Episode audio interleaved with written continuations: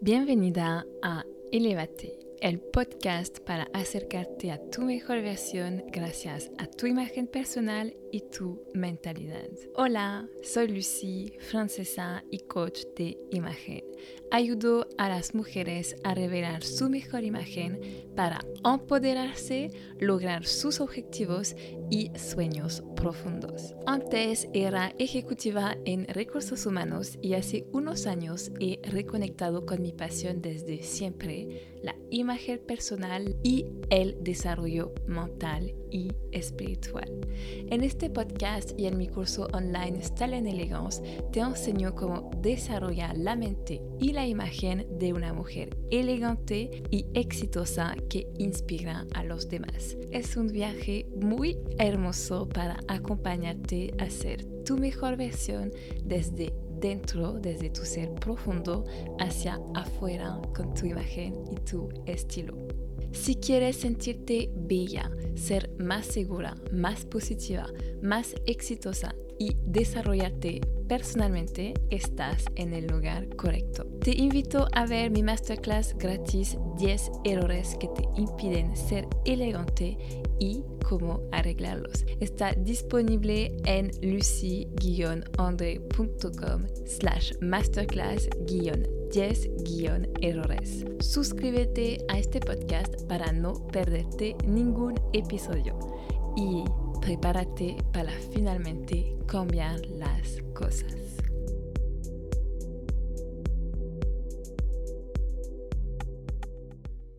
Hola a todas y bienvenida en este corto nuevo episodio donde vamos a hablar de cómo presentarte bien y vestirte para una entrevista de trabajo.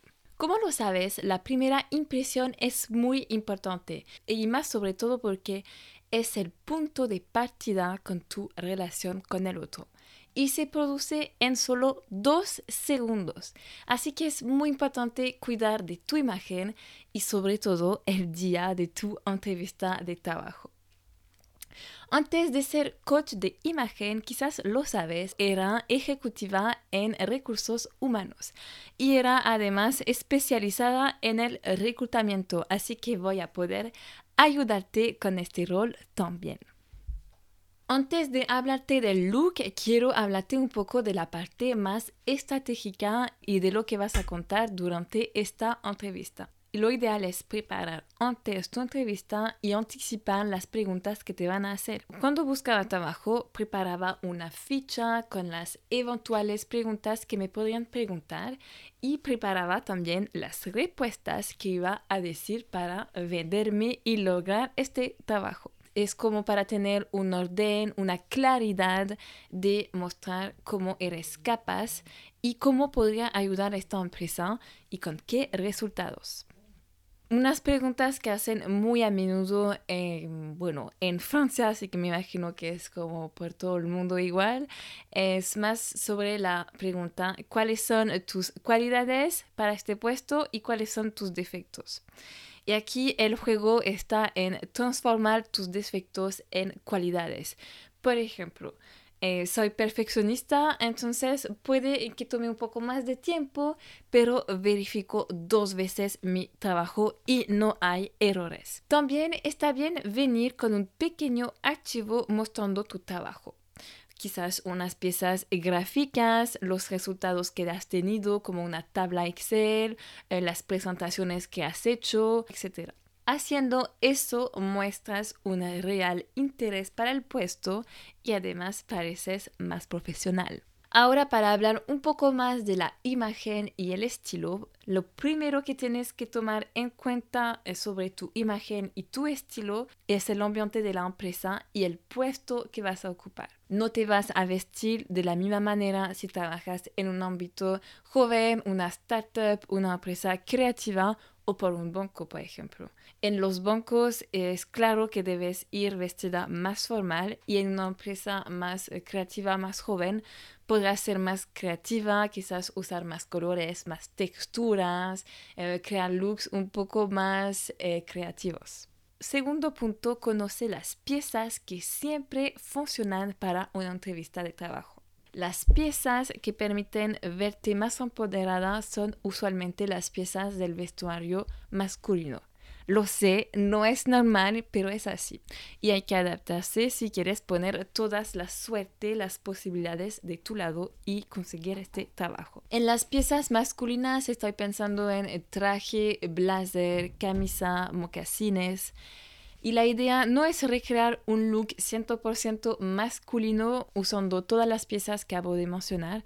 No, lo ideal es encontrar un equilibrio usando, no sé, un, dos o tres piezas masculinas. Por ejemplo, lo que funciona bien es unos tacones con un pantalón recto y una camisa satinada. O también podrías usar un blazer con unos, uh, con unos mocasinos, un pantalón azul marino y un suéter de punto blanco. No sé, tienes que ver con tu estilo, pero recuérdate de eso, el equilibrio. Punto 3. Los colores que hay que usar. Todos los tonos neutros son perfectos para usar. Los tonos neutros son todos los tonos de color. Tierra, el beige, el blanco, el gris, el azul marino. También puedes optar por colores oscuros como el verde pino, el rojo vino tinto. El color que más recomendamos para las entrevistas de trabajo es el azul marino porque facilita la comunicación. El negro también está bueno, pero como te lo digo, siempre ten cuidado con el uso del negro porque eso tiende más a esconderte. Así que regale unos colores claros, unos colores más llamativos para no caer en el negro oscuro y aburrido. Punto 4. Los accesorios. Los accesorios son el toque final de tu look y aquí los accesorios son muy importantes porque te van a permitir mostrar tu real personalidad. Las joyas, la cartera, los zapatos, el cinturón, todo eso termina el look de una manera mucho más elegante. Y ahí digamos que te puedes permitir cosas que más te corresponden, pero recuerda siempre en el equilibrio. Puedes agregar unas joyas doradas, quizás una pañoleta, quizás traer como una cartera roja. Usa lo que te gusta, pero que no sea demasiado recuerda. También un cuaderno y unos lápices hacen parte, en este caso, de los accesorios, así que elige unos profesionales también. Y el quinto punto sobre la comunicación, y aquí voy a hablar más de como postura, palabras y tono de voz. Otro dato que te quería compartir es sobre la comunicación. Lo que más influye en tu comunicación no son las palabras. Yo sé que todo el mundo piensa que son las palabras que había que elegir, las palabras perfectas, etc. Pero no. Lo que más importa es tu fisiología cómo es tu persona, cómo te mueves, cuál es tu tono de voz, tu energía global. Así que no trates de ser perfecta en cada vocabulario, en cada palabra que usas o conocer todo de memoria lo que quieres contar, sino que siéntete bien, siéntete tranquila, abierta, confiada, sonriente y enfócate en lo positivo lo más importante en los reclutamientos son el feeling, porque al final se trata de cómo vas a estar con esta persona, así que realmente es sobre el feeling, lo que siente intuitivamente la otra persona sobre ti. Así lo hacen la mayoría de los reclutadores, así que sé como positiva, tranquila, amable y claro, muestra seguridad, muestra que realmente eres la, la persona perfecta para este puesto. Y cuando hablo de enfocarse en lo positivo, ahí te voy a compartir algo que aprendí hace poco y que me hizo un real tilt, así, un cambio de visión de la vida que tenía. Yo tenía eh, un comportamiento como estresado, ansioso, y cuando estás ansiosa es un signo de tu subconsciente que te dice de enfocarte en el resultado positivo porque seguramente que te estabas pensando en un resultado negativo. Así que la ansiedad no es una emoción mala, sino que es un signo que te permite cambiar tu enfoque y enfocarte en lo positivo. A mí saber eso me cambió, me cambió la vida. Me encantó saberlo y me ayuda a tener mucha más conciencia de mis emociones. Si estoy estresada es que me enfoco en algo negativo. Entonces solo tengo que imaginar el resultado en positivo y me cambia toda la energía y lo que los demás perciben de nosotras también. Y otro tips que quería compartirte también sobre la seguridad es hacer la posición de la Wonder Woman. No sé si la conoces. Es los brazos en las caderas así abiertos y las piernas ligeramente abiertas. Y eso hace una reacción química en tu cuerpo que también te da más seguridad. ¿Por qué te digo eso? Porque tu cuerpo, tu postura transmite señal a tu cerebro y cuando haces esta postura más grande donde tomas más espacio, entonces te da más seguridad. Eso es un super tip. Y para terminar, quería recordarte que si tienes este puesto realmente es genial, felicidades, ¿eh? eh cerebralo.